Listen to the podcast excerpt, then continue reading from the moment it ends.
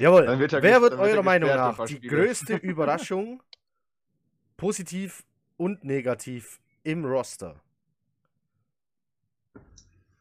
Heieiei, okay. Ähm, ich will noch kurz drüber nachdenken und leite die Frage deshalb weiter an Felix.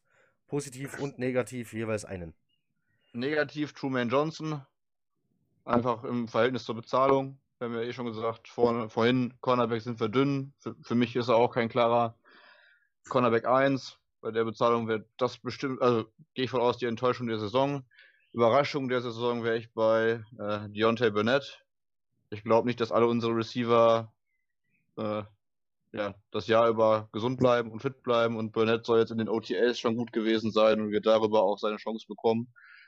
Hatte auf dem College schon eine Connection zu Sam und hat auch letztes Jahr gezeigt, dass er auch schwierige Bälle fängt.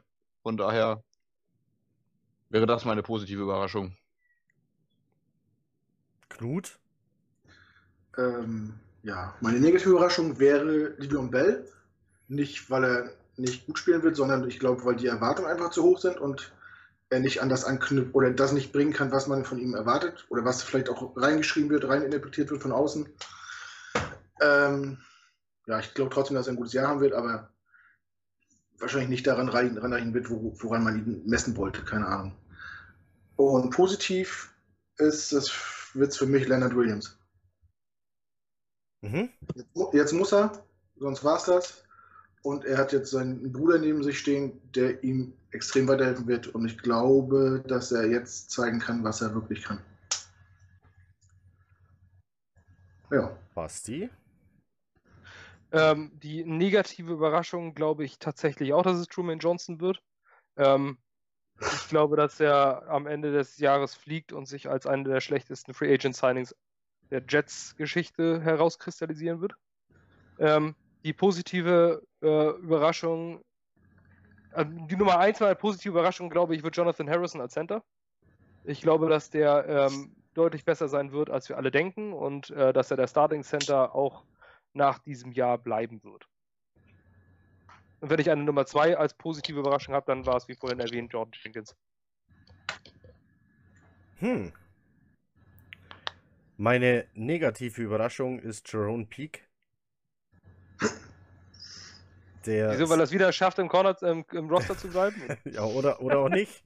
äh, nee, meine, meine, das Problem ist ja, es heißt negative Überraschung. Ich wollte ja eigentlich zuerst Brent Koale sagen, aber wenn der schlecht ist, ist es keine Überraschung.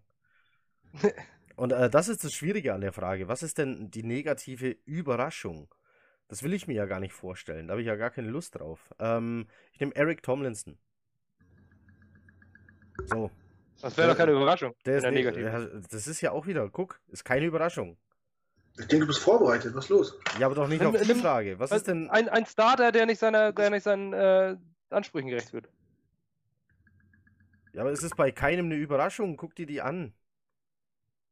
okay. Okay, dann, du halt da, keine pass auf, dann nehme ich, dann nehme ich Brian Poole. Okay. Dann nehme ich Brian Poole. Komm, ähm, ich, ich, hab, ich weiß, was ich vorher gesagt habe. Ich sagte vorher, ja, ist ein guter, solide Verpflichtung, bla bla bla. Aber es soll ja eine Überraschung sein. Negative Überraschung. Ähm, Wenn es mich überraschen würde, dann wäre es Brian Poole. Also, negative Überraschung, Brian Poole.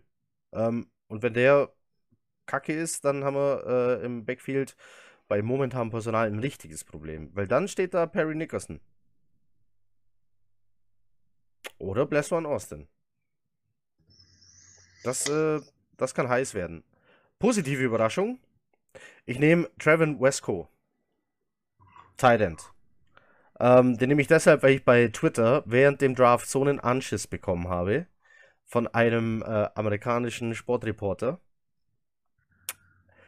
der die Jets überschwänglich gelobt hat, nachdem der Pick bekannt wurde. Ich habe diesen Tweet retweetet und habe drüber geschrieben, das muss aber ein verdammt guter Tight End sein, weil man ohne Need den Viertrunden-Pick dafür gibt. Und die Antwort war ein, ich vermute, durch den Google Translator gejagtes, besser werden. Das, das war alles, was da stand. Besser werden. Ausrufezeichen. Das war seine Antwort. Ich weiß nicht, ob er damit mich gemeint hat. Seitdem gelobe ich jedenfalls jeden Tag Besserung, vorsichtshalber, falls er mich gemeint hat. Oder ob er meinte, die Jets müssen besser werden auf der Position. Oder ob der Google Translator da ähm, was verkorkst hat und er meinte, äh, durch Trevon Wesco werden die Jets besser werden. Ich möchte diesem Mann einfach glauben. Und deshalb, meine positive Überraschung muss deshalb einfach Trevin Wesco sein. Der äh, bei ähm, Our Lads heißt die Seite, äh, übrigens auch als Fullback geführt wird und nicht nur als Tight End. Okay. Ja, kann beide spielen. Ja. Und damit hast du einen fangenden, blockenden Tight End, der auch im Backfield stehen kann. Ich meine, der hat in der Highschool sogar Basketball gespielt. Ja, das sind, äh, das, daraus werden die besten Tight Ends. Travis Kelsey, Basketballspieler. Klarer Fall. Äh, die besten Tight Ends sind ehemalige Basketballspieler. Das So, das war's von mir. Wäre Basti jetzt noch dran gewesen? Ah, da ist er ja. Was Nee, Basti hat schon. Basti hat schon, dann sind wir mit der Frage doch durch. Das läuft ja hier. Ich brauche ein neues Bier. Ach, das ist. Okay, dafür wäre ich auch das so, ist, ja. so schnell gerannt. So. Äh, schaffen die Jets 2019, 2020 es schon in die Postseason oder wird es maximal ein Zwischenschritt mit vielleicht 8-8 oder ähnlichem? 8-8 bist du bekloppt? Ich tippe 5-11. Und bin Ach, damit. Quatsch, sei doch nicht so ein Negativ-Mann. Ich war schon immer negativ. 0-16. Elf. 016 ist mein normaler Tipp. Ihr mit eurem verdammten Optimismus und du kannst Optimist nicht ohne Mist schreiben. Das ist so. Pessimist auch nicht. Und jetzt tippe ich in purem Optimismus, im spricht der. Überschwang der Gefühle, tippe ich 5-11. 5-11. Nee, ist nicht. So, ich lasse mich doch von euch nicht nochmal hier anstecken, in den Höhenflug versetzen und dann krache ich da runter auf den Boden der Tatsachen. Nicht noch einmal. Willst du den Kader von dieser Saison mit dem von, von der letzten Saison vergleichen? Nein, aber unsere Gegner sind schwerer. So, Quatsch. 5-11. Überhaupt nicht. Hört auf meine Wir haben, eine der Worte. einfachsten, wir haben einfach eine der einfachsten Schedules der Liga. Das stimmt. Auf, auf dem Papier. War letztes Jahr noch einfacher. Nein. Pass auf, Also, die, äh, die, die Browns bevor- sind kein bevor wir jetzt hier- 016-Team bevor- mehr. Komm, bevor ich jetzt hier Sodom und Gomorra weiter zuhöre, mache ich jetzt einfach mal weiter. Macht ihr mal. Ähm, ne, weil diesen, diesen Hass irgendwie. Das ist, das Hass. ist äh, Realismus. Ne, dieser Hass, der macht die ganze Welt kaputt. Und, ach. ähm, Ich liebe die Jets, egal wie es ausgeht. Aber Fakt ist, es wird 5-11 ausgehen. Also, ich sage, äh, dieses, dieses Zwischenschritt ist ein schwieriges Ding. Zwischenschritt ist für mich zwischen 7,9 und 9,7 und das ist ein sehr schmaler Grad. Ähm, ich denke, dass es nicht unrealistisch, äh, auf die Wortwahl achten, dass es nicht unrealistisch ist, wenn wir am Ende in Wildcard Playoffs stehen sollten. Ich glaube aber nicht, dass es passiert. So, ich denke, ähm, dass, es, dass wir vom Kader her durchaus in der Lage sind, wenn alles klickt und Sam Darnold eine Pro Bowl-Saison aufs Eis legt, dann haben wir die Möglichkeit, am Ende mit 10-6 dort zu stehen und einen Wildcard-Spot abzugreifen. Ich glaube aber, dass, die, äh, dass es schwer wird, um die Wildcard mitzuspielen, alleine deswegen, weil die Zweitplatzierten mit Sicherheit bessere Records haben werden als wir es in anderen Divisions. Wenn man sich die AFC North anguckt zum Beispiel. Ähm, glaube ich, dass es einfach schwierig wird, als Zweiter hinter den Patriots einen, der beiden Wildcard-Spots abzugreifen. Ich kann mir vorstellen, dass wir eine, eine Winning Season aufs, äh, aufs Parkett legen, dass wir vielleicht mit einem 9-7 am Ende dastehen. Aber ähm, ich glaube nicht, dass es für die Playoffs reichen wird. Knut. Ja. Ja, wo Basti das sagt, ich, ich habe gerade so die Divisions vor mir. Ähm, so AFC, da hast du gerade einen, hast du die, die Chiefs und die Chargers, da hast du die Colts und die Texans, die Browns und die Steelers. Ähm, als Zweiter kommen wir nie in die Playoffs, nee. Ich habe immer noch die leise Hoffnung, also ich wünsche das natürlich keinem, aber es muss sich bei einem Team aus Boston nur der Quarterback verletzen und dann reicht in der Division, weil die so ausgeglichen schlecht ist, noch ein 8-8, um die zu gewinnen. Wie damals die Seahawks, die mit 7-9 mit Matt Hasselbeck die, Genau. die, die, ihre Division gewonnen haben. Also, äh, ja, ich sag mal so, alles zwischen äh, 6, 10 und 11, 5 ist für mich realistisch. Ja, das ist eine große Spanne, Ihr ne? lasst mich. Komm, Felix, sag was. Ich stehe jetzt voll als Buhmann hier da. Bleibt Sag bleibt jetzt auch was. so. Warum? Was Weil ich auch du? sage, dass, dass das nicht von uns abhängig ist. Weil ich glaube auch, dass wir so um 8, 8, 9, 7, 7, 9 äh, irgendwie so spielen werden. Aber dass ich glaube, dass wir damit uns trotzdem nicht qualifizieren werden, wahrscheinlich. Weil die anderen Division einfach die Zweitplatzierten stärker sein werden. Aber wer weiß. Also ich glaube, das ist von anderen leider abhängig als von äh, uns sozusagen. Bin ich echt zu, Fall. zu negativ eingestellt? Ja. Ihr bekommt mich nicht nochmal so weit. Ich glaube, ich habe letztes Jahr 8-8 getippt oder so. Oder sogar Ja, ich- 9-7. Und wenn, und wenn wir 5-0 starten, wir spielen am Ende 5-11. Soll ich denn jetzt mal vorhersagen, dass wir 4-12 spielen, weil dann kommen wir in die Playoffs? Ach so, stimmt. Weil es eine Vorhersage von dir wäre, die nie Ja, vielleicht zutreffen. spielen wir dann noch Ja, da 3-13. passiert ja mal das Gegenteil. Dann spielen wir 3-13. Sag So. Äh, Frage 8. Warum um alles in der Welt haben die Jets keinen richtig geilen Teamsong? Schrägstrich Hymne. Wenn man die Kacke nicht braucht. Wir haben einen Ja, guck guck dir, kann man sich bei den ganzen Teamsongs mal angucken, was für eine Kacke dabei rauskommt. Guck dir mal die Fußball-Bundesliga an. Oder, oder äh, Schwarz und Weiß von Olli Pocher. Da kommt nur Scheiße raus bei sowas. Also nicht ein einziger Teamsong ist wirklich, wirklich geil. Auch von den Eagles, der ist ganz gut. Was? Den Eagles, den finde ich ganz gut. Fly Eagles Fly. Mhm. Ja, gut, mag sein. Das Dafür vielleicht wieder- jetzt, Dafür haben wir die besten Chants. Also irgendwas, irgendwas ist immer. aber der Großteil ist wirklich, wirklich erbärmlich. Außer ein Tor, Tor, Tor für Wattenscheid. Das ist ein super Song. Ich weiß nicht, wer den gehört hat. Das Beste ist immer noch Game of the Betzeberg. Das ist immer noch ein. SG Wattenscheid 09. Das ist ein super Song. Mal, müsst ihr mal Ich habe alle, alle Stadiontitel von damals gesammelt bei RAN. Die haben jedes Jahr einen Sampler rausgebracht. Das ist klasse. Da waren Kracherdinger dabei. Aber generell war eigentlich keiner gut, oder? Ich sage lieber nichts, weil ich, weil ich viele Freunde habe, die Fußballfans sind von vielen Teams. Ich kann ja nicht, mich dazu nicht äußern. okay. Bei Nein, mir ist auch, also egal finde- was ich jetzt sage, es wird gegen mich verwendet werden. Ja. Ich finde es ich find's einfach unsinnig. Diese, das ist so ein. Wenn man schon mal im Stadion war, da, ist, da war das ja nicht auf diesen einen emotionalen Song, den alle zusammen singen. Das ist die USA. Das läuft da anders. Da äh, sind T-Shirt-Kanonen äh, interessanter oder irgendwelche tanzenden blonden Mädels. Das ist alles viel interessanter als irgendwelche äh, Gesänge in der Kurve. Ich glaube, dass es einfach für die amerikanischen Fans keine Relevanz hat. Gut. Sehe Ich auch. Braucht man nicht. Warum ist noch nicht Saisonbeginn? Denn es ist der, während wir das aufnehmen, 18.06. Kommen Aber noch mehr Fragen oder war es das jetzt endlich? Das war's. Es kommen so, noch mehr Fragen. wir sind mit einer Person durch. Aber danke, Marc. Ja, Ja. oder Sonja. Oder wer es war? Gerettet. Oder Sonja, genau, wir wissen es nicht. Ähm, auf jeden Fall danke für diese äh, ausgiebigen Fragen. Knapp eine Genau Stunde dafür machen 15. wir das. Und das, äh, Ja. und das schockt dann richtig. So. Äh, Robbie Anderson macht seine erste 1000-Yard-Saison und mindestens 12 Touchdowns. Und Leonard Williams wird unter Greg Williams sein Rekordjahr haben und endlich wieder 6 haben. Sogar mehr als 8. Das ist die Vorhersage von Tobias, der uns natürlich fragt, was unsere sind. Eine kleine Prognose für den ein oder anderen Spieler. Boah. Schon gesprochen, oder? Hm? Unsere Prognose zu Robbie Anderson haben wir jetzt alle abgegeben. Ja, hat jemand, hat, hat jemand noch äh, so eine ganz eigene für einen Spieler, die er schnell raushauen will? Also auf jeden Fall hat äh, Tobi mit dem Robbie Anderson, das haben wir ja schon beantwortet, mehr oder Ja. weniger. Aber hast Ähm, du jemanden? mit den 1000 Hast du einen Spieler, von dem du jetzt eine Prognose abgeben möchtest? Ja. Wen? Ich sage, was ich vorhin schon kurz erwähnt habe, ich sage, Jordan Jenkins macht 10 plus 6.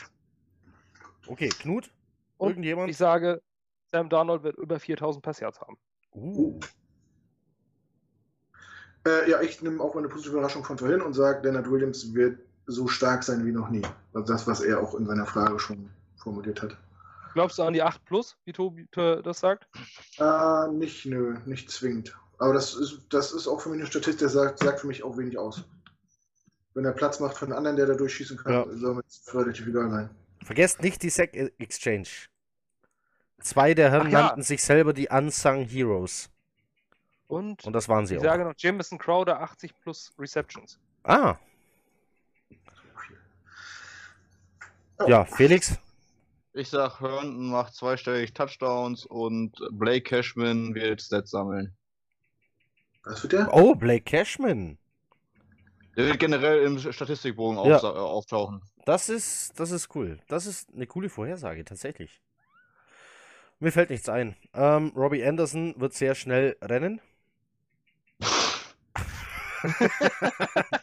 das ist, das ist und ähm, und Osimele, sehr Osimele sehr langsam. So, das ist meine Vorhersage. du Teufelskerl. Das ist wahnsinnig mutig.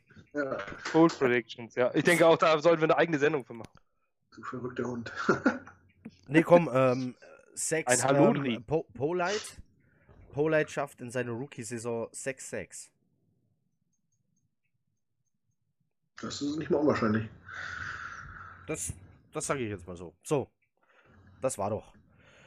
Ähm, da unter die Kommentare, da hat ja Knut auch kräftig kommentiert, da hat Tobi dann noch geschrieben, ähm, dachte vielleicht jeder so einen äh, Namen vielleicht oder so, vielleicht. Mhm. Wer bekommt mehr Pässe? Inunwa oder Crowder? Oder der. Tackle-Porno, wie ihn getauft hat, Wil- Williamson oder Mosley? Oh. Oder wer, äh, sehr interessant fände ich auch Burnett. Ich glaube, der wird für Aufsehen sorgen. Ja, also mit Burnett hat er recht. Der wird für Aufsehen sorgen, das sehe ich auch so. Mosley wird mehr Tackles haben als Williamson. Boah, Denke ich auch, Crowder oder Inunwa. Ich, ich, ich glaube, wenn Crowder fit bleibt, ist es am Ende Crowder. Denke ich auch durch die Slot und die kurzen was Felix vorhin gesagt hatte, ähm, glaube ich auch, dass es die, ähm, dass es äh, Crowder sein wird, der ganz, ganz, ganz viele Bälle fangen wird. Und alles so in dieser Range von 1 bis 10 Yards. Dass er am Ende, viel- dass es vielleicht so ein Spiel geben wird, wo er 11 Catches hat, aber keine 100 Yards erreicht. Also sowas, denke ich mal, ist ein, für sowas wird ein Jamison Crowder gut sein. Bin nicht bei allen dabei. Ja, das klingt sehr interessiert. Danke. Danke. Äh, ich brauche ich ja nicht wiederholen. Ja, eben. Aber so kommen wir vorwärts. Was haltet ihr von Hard Knocks oder All or Nothing und wollt ihr die Jets in naher Zukunft in so einem Format sehen oder denkt ihr, die Ablenkung ist zu groß? Ähm, wenn ich richtig informiert bin, rennen die Kameras von All or Nothing sowieso mit mehreren Teams rum und erst dann wird entschieden, welches Team es wird. Das schneidet man dann und bringt es raus. Aber mehrere Teams haben diese Kameras an der Backe. So wahrscheinlich auch schon die Jets. Das sind Medienprofis, die meisten davon. Lassen wir mal die Rookies raus. Aber viele wissen, wie sie damit umgehen müssen, können, dürfen. Das dürfte also eigentlich keine Ablenkung sein. Ähm, ich finde es coole Formate. Ich gucke mir das ab und zu gerne an. So wie ich mir viele andere Football-Dokus und solche Sachen äh, anschaue. Ich bin Last Chance You-Fan zum Beispiel. Ähm, die ähm, Football Live-Serie finde ich ganz cool. Ähm, aber es geht ja hier um die Formate, die live mit der Kamera bei einem NFL-Team dabei sind. Also, wenn die Jets mal dabei wären, würde es mich freuen, tiefere Einblicke zu bekommen, ein paar Leute kennenzulernen, ob man die vom Charakter her auch richtig einschätzt. Ist der wirklich so ein cooler Typ, wie, wie, wie er rüberkommt? Oder eben nicht? Ähm, darum bin ich auch, auch so gespannt auf die Panthers jetzt. Die sind bei All or Nothing, oder? Die Panthers sind's. Ich bin wirklich gespannt auf Cam Newton. Ich bin gespannt, wie der ist. Ähm, ist der äh, so der Scherzkeks, der manchmal an der Seitenlinie ist? Oder ist er der, der Typ, äh, der den Ball nicht nachtaucht, wenn er ihn verloren hat, weil er Angst um, um, vor einer Verletzung hat? Oder, oder ist er äh, der arrogante Typ, was sein Kleidungsstil manchmal so rüberkommen lässt? Ich weiß es nicht. Darum bin ich gespannt auf All or Nothing und darum mag ich solche Formate, um sowas einfach rauszufinden. Also, das ist meine Meinung. Sollten es die Jets sein, würde es mich freuen. Bekomme ich einen tieferen Einblick. Knut. Meinst du, du siehst den richtigen Cam Newton, wenn der weiß, dass eine Kamera auf ihn gerichtet? Das ist doch ein Schauspieler vom Herrn, Wer? denke ich. So Achso, Cam Newton? Aber Der, vielleicht der wird vergisst. das, wird das natürlich ausnutzen, um, um seine Rolle, sein zweites Ich, da künstlich aufzubauschen. Aber das ist ich. vielleicht wie bei Big Brother. Irgendwann in 24 Stunden musst du die Maske mal fallen lassen, weil du vergisst, dass du gefilmt Ja, hast. ich, ich gehe doch nicht mit denen nach Hause. Na, davon abgesehen, ich finde die Formate richtig cool. Äh, ich mag das sehr, sehr gerne gucken. Super interessant, hinter die Kulissen einen Blick zu haben. Aber ehrlich gesagt möchte ich das bei den Jets, brauche ich das nicht. Wegen der Ablenkung. Und ich stelle mir gerade vor, ähm, ich glaube, Greg Williams ne, hat in den letzten beiden Jahren zweimal Hard Knocks und einmal All or Nothing. Und der hat den Leuten mit der Kamera immer ziemlich deutlich zu stehen gegeben, dass er keinen Bock auf die hat. Ich meine, wenn die jetzt nochmal so einen Quatsch mit ihm machen, ne, dann dreht er, glaube ich, durch. ja, das, das kann gut sein. Und er ist ja nicht unbedingt bekannt Nee, für sein das ruhiges Gemüt. und so eine Sachen. Also, ich gucke das, ich guck das total gerne bei anderen Teams und so. Was, äh, was habt ihr von äh, dann von One Chats Drive gehalten? Fandst du das besser? Das war sehr gut. Aber das war ja auch eine Ablenkung. Nee, es war ja mit dem das eigenen Kamerateam. Ach, da das ist was anderes, weil die Kamera grün angemalt ist, oder was? Nee, weil die ganz anders damit umgehen, weil die dann nicht sagen, so wir dürfen ja alles und wir filmen dir auf dem Pimmel, wenn wir das wollen, sondern äh, das ist vielmehr in Absprache mit den Coaches. Okay. Dann zu sagen, ähm, wenn der Coach dann gesagt hat, so wir machen jetzt mal ein Training, wir brauchen euch jetzt hier nicht, dann Mhm. äh, gehen die weg. Und bei dem anderen haben sie, haben die ja vertragliches Recht dabei zu sein. Also ich denke, das ist schon ein Unterschied. Okay. One Jet Drive finde ich super, ähm, aber ich denke, die, Au die Ablenkung, mein Gott. Es soll One Chats Drive ist, stehen übrigens. da tausende Leute an der Seite. Es soll One Chats Drive so ähnlich auch wieder geben, übrigens. Das finde ich ein schönes Format. Ich finde Hard Knocks ist doch gar nicht so lange her, 2012. Hatten wir Hard Knocks mit den Jets? Also, Nee, muss länger her sein. Elf, oder? ne? Es muss deshalb länger her sein, weil du Hard Knocks auf die letzten zehn Jahre beim Game Pass gucken kannst. Und da ist es jetzt nicht Was mehr war- dabei. Das Aber- war die Saison, wo Daryl Reeves äh, Holdout machen wollte und da die ganze Vorbereitung verpasst hat wegen irgendwelchen Vertragspokern und so. oh, dann muss das 2010 gewesen sein, ne? Ich meine, war das- vorher, neun, acht oder neun. Oder neun. Das war auf jeden Fall, war das eine Saison, wo wir ins Championship Game gekommen sind? Dann war es neun oder zehn. Dann war es neun oder zehn. Auf jeden Fall Einigen habe wir ich uns auf Hard Knocks neun. mit den Jets gesehen. So. War Das war die zweite Saison Zach von Chips. und, und Max Hunt. Die zweite Saison, dann war es 2010. Hm. Da war nämlich neben im Camp und hat ihm gezeigt, wie er bitte den Ball aufnehmen soll nach dem Snap. Nicht wie so ein Lutscher, sondern wie ein richtiger Quarterback. Hat aber nichts genutzt. Dann, dann war es 2010 und dann war es die zweite äh, Saison, wo wir ums Championship Game gespielt haben. Ja, Anschließend. Also ich glaube nicht, dass es den großen Einfluss auf die Leistung des Teams hat oder dass andere Teams da was rauslesen können. Ähm, ich denke einfach nur, dass es nervig ist für das Team. Nicht umsonst gibt es Ausschließungsregeln, welches Team nicht muss. Mhm. Ansonsten würde es äh, Regeln geben, welches Team darf. Ähm, aber es gibt nur Regelungen und alle lehnen es ab und bei irgendjemand wird nachher verpflichtet dazu. Wenn das gut wäre fürs Team, dann würde es nicht so laufen. Ich denke, es ist eine Mediensache und ich bin ganz froh, dass es nicht die Jets sind. Ich bin unheimlich glücklich, dass es die Oakland Raiders sind. Ja, man, man sieht ja auch äh, bei der Auswahl, wie sie diese ausgewählt haben, dass die ja nicht darauf aus sind, mal hinter den Kulissen zu gucken. Die wollen ja auch den Beef, denn sonst gehen die ja nicht zu den, zu den Raiders jetzt. Ja. Die wollen ja auch die Charaktere haben, die wollen ja auch äh, gucken, dass da mal einer durchdreht oder ein Loch in die Wand haut oder was weiß ich. Also wenn das wo passieren kann, dann bei den Raiders. Ja. Weil jetzt haben sie die Spieler. Äh, ich sag mal, sinnvoller wäre es ja, wenn sie nächstes Jahr zu den Raiders gegangen wären, wenn sie den Umzug nach Vegas mitgemacht hätten. Das wäre vielleicht für Interesse halber für einen normalen Football-Fan ja interessanter, aber so für den. Ja, ähm, wir haben ja den Umzug der Rams schon gesehen und das war ja auch relativ. Aber die sind nicht in. Vegas, Baby. die sind auf den, auf den Trainingsplatz in die Wüste gezogen Ja. und nicht nach Las Vegas. Also ich bitte dich. Nimm Typen wie Antonio Brown und Incognito und stell sie auf den Strip in Vegas. Ja, und Perfect. Das ist Hard Knocks. Und John Gruden mit seinem Cappy. Aber Perfect ist nur auf dem Platz ein Arsch. Ansonsten ist Perfect ein super Typ und ein Teamguy. Ja. Das darf man nicht unterbewerten, das werdet ihr sehen. hm. Ich habe die Bengals ein bisschen verfolgt die letzten Jahre. Perfect wird oft Unrecht getan. Er ist, äh, hat sich auf dem Platz nicht im Griff, aber ansonsten ist er ein ganz feiner Typ. Was sagt Felix eigentlich? Ich, äh, ich finde die Sendung gut und ich glaube auch per se nicht, dass es die Spieler oder so zu sehr ablenkt, weil die sind ja eh gewohnt, dass eine Kamera immer dabei ist. Amerikanische Sportarten ist es ja auch gang und gäbe, dass so ein Kameramann und äh, ja, Interviewer mit in die Kabine geht. Also ich glaube jetzt nicht, dass es äh, dass das den Ausschlag geben, ob eine Saison am Ende erfolgreich ist oder nicht. Deswegen fände ich es auch mal interessant, äh, ja, die Jets bei All or Nothing zu sehen. Bei Hard waren sie ja schon. Und da könnte man das auch mal vergleichen. Also, ich hätte da nichts gegen, ich gucke es mir gerne an. Aber wenn es nicht so ist, ich gucke mir auch ein anderes Team an, wo sie dann, diese, diese, die dann begleitet werden. Last Aber Chance Adam Gaze hasst die Medien, ne? Ja. Am- Adam Gaze hat- Angeblich hat haben die Jets auch- die. Angeblich haben die Jets auch äh, All or Nothing abgelehnt. Ähm, Last Chance Hugh geht im Juli übrigens weiter. Freut mich. So. Wie schätzt ihr unsere Konkurrenten ein diese Saison? Boah, können wir da einen eigenen Podcast draus machen? Ja, Wollte ganz ich. kurz. Mein Plan, das ist, sollte uns vielleicht tatsächlich ein Delfin gu- zugucken. ähm, von dieser Stelle. ähm, oder Das ein war eine Robbe. Das war doch Ja, kein Delfin. nee, echt. okay. Ah. Nein, Das war ein komischer Dialekt, das war schon Delfin. ja, eben. Bei dir sagt auch manchmal, das, ist, das spricht doch kein Deutsch. Ah. So, Was? ähm, nein, aber sollte uns ein Delfin-Patriot oder vielleicht sogar ein Bill, ich weiß nicht, ob es einen davon euch gibt, dazu gucken. Mal, äh, die Idee war tatsächlich, ähm, mal einen Vierer-Podcast zu machen.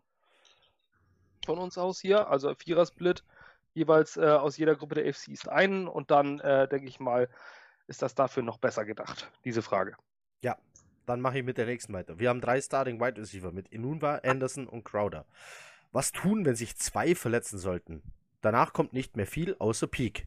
Doch, Andere aufstellen. andere aufstellen. Wie Bellamy, Burnett oder Montgomery.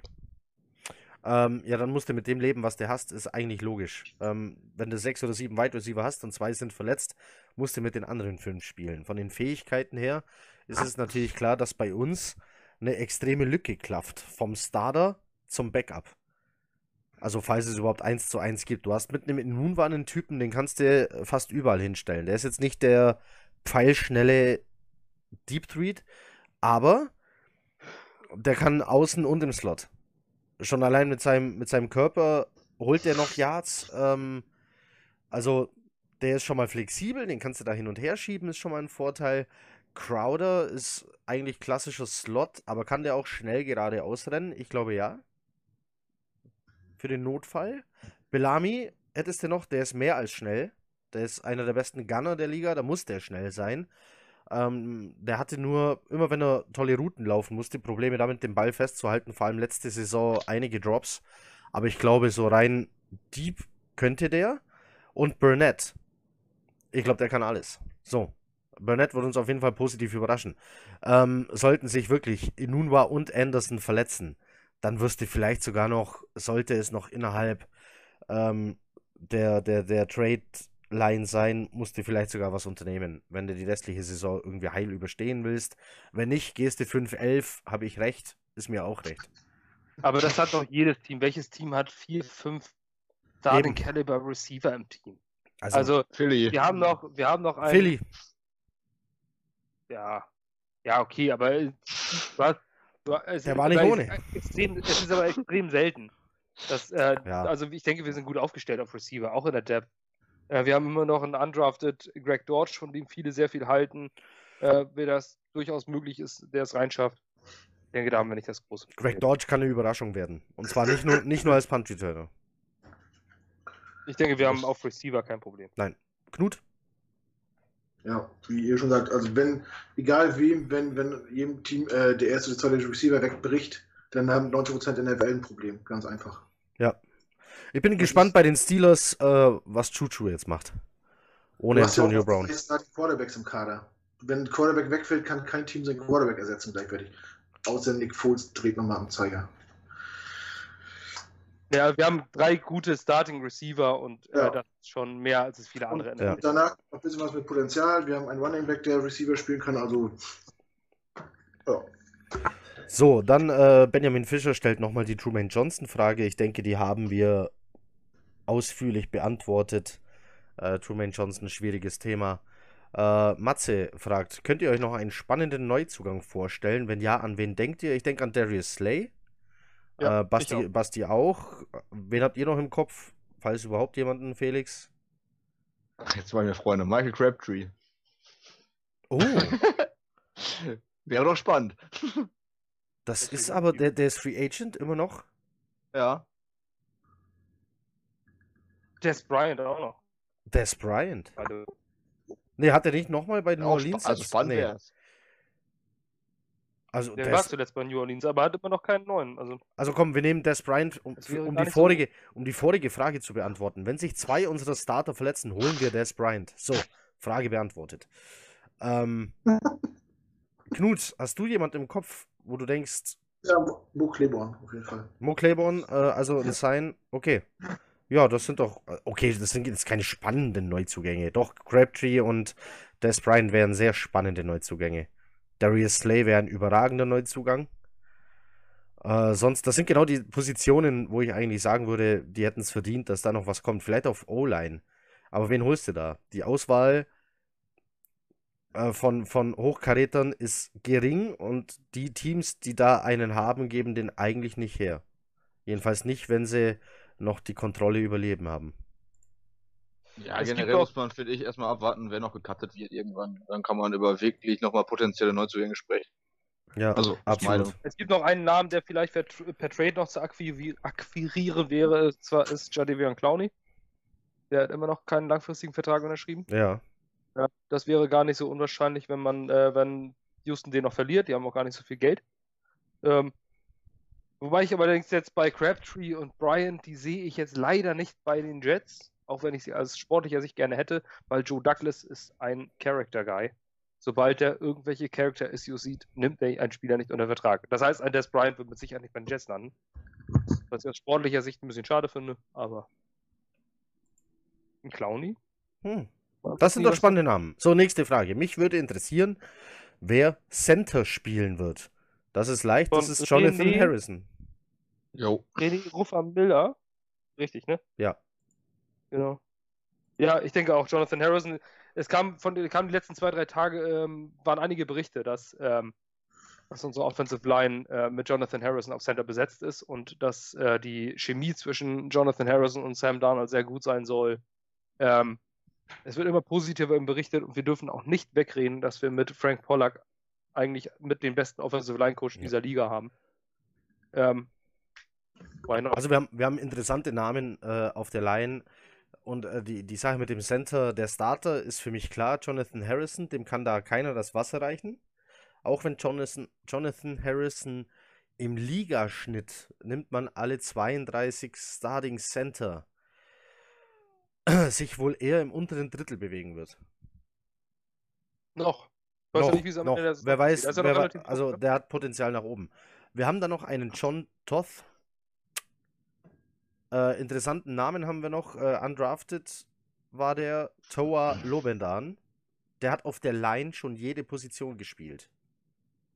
Und zwar mit Sam Darnold. Also der war äh, Guard, Tackle und Center.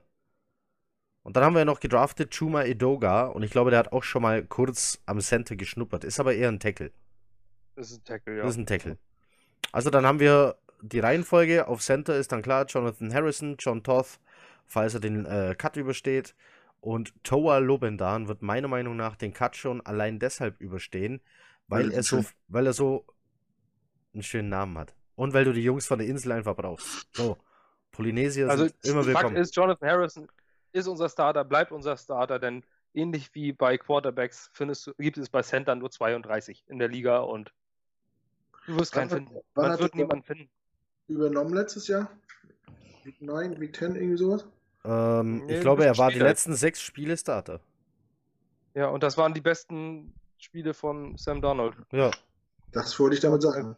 Großen Steigerung. Ja. Und der der hat auch nichts zugelassen. Nach dem, was Also wir letztes, vertraue nach dem, was wir letztes Jahr gesehen haben, reicht ein dicker Typ, der snappen kann. Mehr brauchst du nicht. Ganz ehrlich. Das ist eine Steigerung zu dem, was wir letztes Jahr hatten. So. Ähm, also, Vorletztes Jahr. Wesley Johnson. wann? Vorletztes Jahr. Vorletztes Jahr, das stimmt, ja. Da hatten wir Wesley Johnson. ja das war auch nicht so toll. War böse. Ähm, so, äh, nächste Frage. Prognose Win-Lose 5-11. Bekommen wir noch einen Neuzugang auf Corner, Darius Slay? Wird Sam Darnold sich dieses Jahr aufs nächste Level bewegen? Ja. Kann man schon vom neuen Playbook ahnen, wie gespielt wird? Ja. Nächste Frage. Nein, Was? kann man nicht. Nein, okay, kann man nicht. kannst du überhaupt nicht erkennen, wie man äh, wie, wie gespielt wird. Das war Weil er keinen Plan hat. Okay, also, Ole Maron fragt, Prognose Win-Lose. Äh, Komm, ich sag Machen nicht noch mehr. Extra, wir machen noch einen extra Podcast. Ja, eben. bevor- Aber ich, ich äußere mich dazu jetzt erstmal nicht mehr. Ich habe heute schon genug äh, Mist darüber geredet. Und äh, werde jetzt als negativen Buhmann hingestellt, der kein Herz für sein eigenes Team hat. ähm, ja, Ist nicht so, aber ich bin seit 20 Jahren Jets-Fan. Gönnt es mir, pessimistisch zu sein. So. Ja, ich bin auch seit 20 Jahren Jets-Fan, deswegen sehe ich auch. Tippst hier, tippst hier besser als 8-8? Was stimmt denn mit dir nicht? Das ist das war zu viel Alkohol, mein Freund. Nein, Ja, alles man gut. kann ja auch mal. Äh, ne? So. Ja. Also, Ich glaube, komm, auch wir haben, wir haben, Hannover 96 wieder relevant wird. wir haben, wir haben Win-Lose, Win-Lose äh, machen wir extra hier im Podcast, haben wir es schon kurz gemacht. Neuzugang Corner haben wir gemacht. Wird Sam Donald sich aufs nächste Level bewegen? Davon ist auszugehen, weil Sophomore Year. Kann man schon das Playbook erahnen? So, Basti, du wolltest was dazu sagen, weil das ist äh, die Frage, äh, die wir da Ja. auf jeden Fall Kann man hervorheben nicht- können. Man kann jetzt überhaupt nichts. Und das ist das Ding. Du kannst äh, natürlich gucken, was hat Adam Gase da gemacht. Es war jetzt allerdings zuletzt im Training Camp ähm, bemerkenswert, dass, äh, dass Adam Gase davon überrascht war, dass Jamal jeden Spielzug vorher schon vorausgesagt hat. Beim Scrimmage und gesagt hat, ey, die machen das und das und das. Und hat Adam Gase, äh, das war das offene Training, deswegen ähm, davon habe ich Videos gesehen, ist Adam Gase zu Jamal äh, Adams hingegangen und gesagt, sag mal, was soll denn das? Das ist Tag 1 und du sagst dir alles, was wir machen, oder was? Und er hat gesagt, ey, komm, ich habe viermal gegen euch gespielt, ich weiß gen- genau, was da kommt. So, und ich glaube, so eine Sachen sind Gold wert. Ähm, da aus diesen Fehlern zu lernen, das wird Gaze merken, ähm, der wird nicht, der wird am Anfang ähnliche Sachen wie letztes Jahr mit Miami gemacht haben, aber jetzt wird er viel umbauen. Ähm, da ist jetzt noch ein Jim Bob Cooter dabei. Ähm, Gute Nacht, Jim Bob. Es ist äh, Jim Bob. Da- Gib mal Jim Bob South Park ein bei, bei, bei YouTube. Das ist auch ein Jim Bob. Ähm, nein, das ist, der war die letzten vier Jahre und auch gar nicht so der schlechteste Offensive Coordinator bei äh, Detroit. Und ähm, der ist jetzt Running Backs Coach. Also sprich, mal, wir haben da jetzt drei Leute, die als Offensive Coordinator gearbeitet haben im Offensive Staff. Die werden ihre Köpfe zusammenstecken. Ich hoffe, dass der von Double Logins ein bisschen, aus, ein bisschen außerhalb ist. Aber ähm, die werden Ist er, weil er so klein ist. Ja, weil er aussieht wie Scott. Der kommt, der kommt da nicht hoch. Was redet ihr da oben? Nee, ich glaube, das ist einfach, du kannst ja noch nicht mal in der Preseason das Playbook erkennen. Also nicht mal in der Preseason geht das. Äh, weil kein Trainer sich in die Karten schauen lässt. Und die werden nicht mal im offenen, Tra offenen Training mit den Medien oder in der Preseason ähm, ihre, ihre Tricks auspacken. Das macht kein Team, das macht kein Coach. Ich finde es einfach unheimlich schwer. Du kannst so ungefähres Scheme erkennen, das ist das, was Felix vorhin erklärt hat. Aber kann man wirklich ins Playbook reingucken? Nein. Dafür sind sie professionell genug. Damit äh, sind alle Fragen von Facebook beantwortet. Ich habe noch zwei Instagram-Fragen. Also, 95 Minuten haben wir. Das ist lang. Das ist jetzt egal. Zwei Fragen. Die zwei machen wir jetzt noch. Komm. Wir können jetzt eine Minute Gedankenpause machen, um die Zeit noch zu strecken. Nein. Hau raus. Ja, Hat wer gewonnen. Dicer. Nein, Timo NYJ88 auf Instagram fragt, ich hoffe 88 ist sein Geburtsjahr. Ähm, ich würde mich darüber freuen, wenn vielleicht schon ein bisschen über den Tellerrand hinausgeschaut wird und es von euch eine erste Einschätzung zur AFC East gibt. Ähm, vor allem Buffalo und Miami kann ich persönlich gar nicht bei ihrer Stärke einordnen. Bei mir im Kopf ist zwar eine, den Fähigkeiten der beiden von 4-0 bis 0-4 alles möglich oder täusche ich mich da? Nein, er hat recht. Ich kann, ich kann beide Teams auch nicht einschätzen. Ich würde sagen, also meine Meinung ist, dass Miami katastrophal ist. Ich glaube, dass Miami äh, nicht mehr als vier Spiele gewinnen wird. Ah, ich weiß nicht. Da- Das, für mich sehen die gerade so nach so einem. Wollten wir dazu nicht noch einen extra Podcast machen? War das nicht vorhin? Eigentlich schon. Eigentlich machen wir dazu einen extra Podcast. Aber ums, also um es ganz kurz zu machen, du kannst Miami nicht einschätzen, weil du die Namen nicht dafür hast. Denn du kennst da kein Schwein mehr. Und was du nicht kennst, kannst du nicht Äh, einschätzen. Und das müssen Jetzt nicht, Fitzpatrick, jetzt Da- wo. das müssen nicht unbedingt alles Flachpfeifen sein. Und wenn du mich fragst, ab Woche 4 nach der Bye Week spielt da ein Josh Rosen und dann weiß der erst recht nicht mehr, was Sache ist. Also Nichts, ich ge sag- nichts gegen Fitzmagic. Ich liebe ihn. Aber ich denke, so wird's kommen. So. Bills? Ich, ich sag, ich sag, wir müssen aus der Division mit mindestens 3 zu 3 rausgehen. Intern. Ja, für mich 4-2. Wir müssen auf jeden Fall einmal die Patriots schlagen. Das wäre schön, ja. Aber Aber schaffst du das? Nee. Ja. Also nur an einem verdammt guten Tag. Ich glaube, dass die Bills uns ärgern können. Ja. ja. Bills sind für mich so ein kleiner Geheimfavorit. Also so ein, so ein Dark Horse-Team, die äh, unterschätzt werden, die überall in der Liga unterschätzt werden und die äh, plötzlich Wunder am Ende mit äh, mehr als 50% Siegen stehen, alle sagen sich, huch, wie ist denn das passiert? Die haben sehr viel richtig Ähm, gemacht. Das denke ich auch. Die haben die Die O-Line haben Kon- weil sie keine hatten und jetzt haben sie eine gute. Die haben Die haben Receiver keine- verstärkt, weil sie keine hatten. Jetzt haben sie welche. Und die haben die Defense verstärkt. So, die sowieso schon stark war. Ja, die haben einen Top-Safety, die Ja. haben einen Top-Pass-Rusher, die haben Matt Milano als, als Linebacker, die haben wirklich gute Spieler. Ja. Und äh, die haben Konstanz und vor allem Ruhe. Ja. Niemand redet über Buffalo. So, die haben Naja, außer so ein Antonio. Brown sagt mal, er will da nicht hin. Ja, gut, das ist aber auch ein Pisser. Und das ist schnell vergessen. Eben. Gut, Also, also, ich denke, Aber AFC East, eigener Podcast, im Idealfall Crossover-Podcast mit anderen, aber ich glaube, keiner von uns kann Miami einschätzen. nein, ich gönne es einfach nur, ich, ich möchte einfach das Atemloch zustopfen. Ich gönne Miami eine weitere äußerst schlechte Saison. Mich würde, es, mich würde es freuen, wenn Adam Gase Miami-Fans zeigt, dass er doch ein guter Coach ist. Ja. So. Äh, letzte Die mit Frage. Ihrer, ihrer gierigen Arroganz. Letzte uns Frage, noch mal- Basti. Die letzte Frage von CP87 Berlin. Es haben doch, äh, es haben noch viele neue Köpfe aus dem Staff, jetzt auch unser neuer GM, irgendeine Geschichte mit Adam Gase. So ein großes Vertrauen habe ich in Gase doch noch nicht und dadurch mache ich mir äh, Sorgen, dass wenn er gehen muss, bei den Jets noch viel zusammenbricht und uns wieder zurückwirft. Wie seht ihr das und könnt ihr meine Sorgen da etwas schrumpfen lassen? Mein Tipp für die Saison ist übrigens 7-9. Ich kann seine Sorgen nicht schrumpfen lassen, denn mir geht es genauso. Und äh, Adam Gase muss mich ja erst überzeugen, das weiß man, seit man mich als, als was hat man mich da betitelt? Die süddeutsche Ikone. War das so? Ja, stimmt, irgendjemand, wer war denn das? Ich, ich hab's vergessen, aber jemand hat kommentiert mit, äh, ja, man soll doch Adam Gase erstmal arbeiten lassen und machen lassen und dann wird man schon sehen, der hat was drauf. Das sollte auch unsere süddeutsche Ikone äh, erstmal einsehen und das war ich. Ich habe den Text gar nicht eigentlich gar nicht gelesen. Ich, da stand süddeutsche Ikone und der Rest war mir egal. Ja, Ähm, auch Zeichens, äh, ausgebeuteter Sportjournalist dich als Talent bezeichnet. So, also was ich sagen will ist, äh, Adam Gase muss sich mein Vertrauen erst noch erarbeiten. Das ist einfach so. Vielleicht bin ich auch deswegen so pessimistisch eingestellt, weil ich gesehen habe, was er bei den Miami Dolphins gemacht hat. Und obwohl er Siege geholt hat, hat mir nicht gefallen, was er gemacht hat.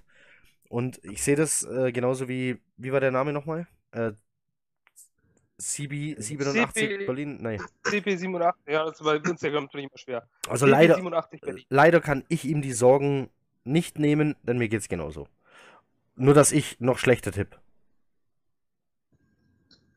Gut, dann ich, würde ich mal kurz, kurz äh, sagen, ähm, diese Beziehung zu Adam Gase, ich glaube nicht, dass es das typische Kl- Geklüngel und Vetternwirtschaft ist. Wenn es das ist, dann ist es sowieso überall in der NFL. Ähm, Na, ich glaube, ich glaub, hier geht es schon um vertrauensvolle Zusammenarbeit. Den kenne ich, da weiß ich, was Sache ist. Äh, niemand stellt besser Hütchen im Training auf als der Loggins. Dann hole ich den, ähm, weil ich das schon mal gesehen habe, wie der Hütchen aufstellt. Ich, eben, das hat viel mit Beziehung zu tun. Jeder, der aktiv im Sport war, weiß das, der aktiv äh, in Ligen unterwegs ist oder der auch zum Beispiel das Buch von Patrick Isume gelesen hat. Äh, da ist das auch, wird das auch aufgegriffen mit Ja. diesen persönlichen Bekanntschaften, persönlichen Kenntnissen. Äh, so ein Coaching-Staff, da musst du blind vertrauen, was der andere tut. Ähm, ich glaube, diese Beziehungen sind schon wichtig. Eine Vorgeschichte haben, glaube ich, in dieser Liga, wenn du ein paar Jahre in dieser Liga bist, fast alle miteinander. Weil da so eine hohe Fluktuation ist. Knut, du musst Ähm, dich äh, wieder auf die andere Seite lehnen. Du bist hinter meinem Bild. Danke. Aber, aber es sind so eine Leute, Joe Douglas, der kommt aus dem, aus dem äh, GM-Tree von, von Aussie Newsom, einem der besten General Manager, den diese Liga jemals gesehen hat. Ähm, sie haben alle irgendwo mal zusammengearbeitet. Aber wie gesagt, bei 32 Teams ist das nicht verwunderlich, dass fast alle schon mal irgendwo zusammengearbeitet haben, wenn sie schon jahrelang in dieser Liga sind. Die sind sich alle irgendwo mal über den Weg gelaufen und ich glaube, das wird von den Medien viel hochstilisiert. Die haben 2015 ja in Denver zusammengearbeitet. Mhm. Haben sie. Aber äh, ich glaube nicht, dass es der Grund ist, warum sie jemanden verpflichtet haben. Ich vertraue Adam Gase auch noch nicht endgültig. Warum sollte ich das? Er hat noch nicht ein Spiel für die Jets gewonnen. Ähm, Aber seine ersten Methoden fand ich sehr, sehr gut, was er bisher so gezeigt hat. Mit diesen Teambuilding-Maßnahmen, mit den jungen Spielern helfen, aus menschlicher Sicht und sowas. Mir gefällt er bisher. Und ich glaube, dass diese persönlichen Beziehungen überhaupt gar kein Problem sind, weil sie ganz normal sind in der NFL. Jemand anderer Meinung? Nein. Das beste Beispiel ist jetzt in, in, bei den Buccaneers. Äh, Links kommt zurück und holt sich gleich, wie heißt der, als Defense Coordinator? Todd Bowles wieder zurück. Das war das beste Beispiel. Also es gibt, ich glaube, es gibt nicht viele Trainer, die als Head Coach gearbeitet haben und sich dann wieder runterstufen lassen als Koordinator. Aber wenn dein alter Lehrmeister kommt oder mit dem du lange zusammengearbeitet hast, dann gehst du halt auch einen Schritt zurück. Und wie Basti sagt, das ist in jeder Sportart so, dass äh, Trainer Leute haben, mit denen sie gerne zusammenarbeiten. Und wenn du das Team wechselst, wo halt quasi alle neu sein müssten, dann guckst du natürlich, dass du Leute holst, mit denen du irgendeine Beziehung hast, die du irgendwie kennst, damit du da nicht mit, mit 25 fremden Leuten im Raum sitzt und von, ganz von vorne bist. Auch, dass sie dir nicht in den Rücken fallen, ne? In Eben. irgendwelchen Situationen in der Presse oder so. Ja, und wenn Adam Gase jetzt scheitert und nach einem Jahr wieder weg ist, ja klar werden dann auch vier, fünf andere Coaches weggehen, die er mitgebracht hat. Das ist doch das Business. Ne? Ja. ja. Business also, as usual, sagt man so schön. Aber vielleicht nimmt das die Angst ja trotzdem. Also es geht, das ist auch meine Meinung, auch wenn man ja noch nichts groß über Gase an sich sagen kann, von Vertrauen. Es geht nicht mehr kaputt, als es anders kaputt geht. Weil es ist ganz normal, dass wenn der Head Coach geht, der Stuff mit geändert wird. Ich glaube, wir haben unseren äh, Linebackers Coach behalten, sonst keinen. Doch, DB, Leonard Wilson. Ah, und Special und Teams. Brent Boyer, Special Teams Coordinator. Ja. Also es sind auch noch welche geblieben, ja. Ja. ja kannst du halt aufsetzen. Ich denke damit. Ach, der Owner ist auch geblieben. Was, der Owner? Ja. Der hat nicht verkauft? Na, ich wollte dich nur noch kurz verwirren zu später Stunde. Ja, wenn wir den wechseln könnten, das wäre auch gut. Ja, ja. So. Ich glaube, jetzt haben wir es. Ich glaube, wir sind durch. Ähm, das waren eine Stunde 45. Boah. Ich glaube, neuer Rekord. Ja? Ich glaube, ja. Whatever. Auf Wann jeden Fall auch... haben wir es jetzt gestellt wann auch immer ihr das seht und hört. Vielen Dank für die Geduld, fürs Zuhören, für die, alle Fragen, die gesendet wurden. Vielen, vielen Dank, hat uns wahnsinnig weitergeholfen. Ähm, Nochmal danke an Kevin. Ähm, bei Minute 56 wirst du ein zweifaches Kugelschreiber-Klicken hören. Da habe ich den Ball kurz aus den Händen verloren und nicht gleich wieder gefunden. Es tut mir leid. Oh nein, ähm, er hat gefummelt. Alles klar, Trent. Ähm, aber es äh, funktioniert ganz gut ohne Kugelschreiber klicken. Vielen Dank und ein Take Flight oder Jet Up, wie auch immer für euch. Macht es gut. Auf Wiederhören. Jet Up. Ciao. Ciao.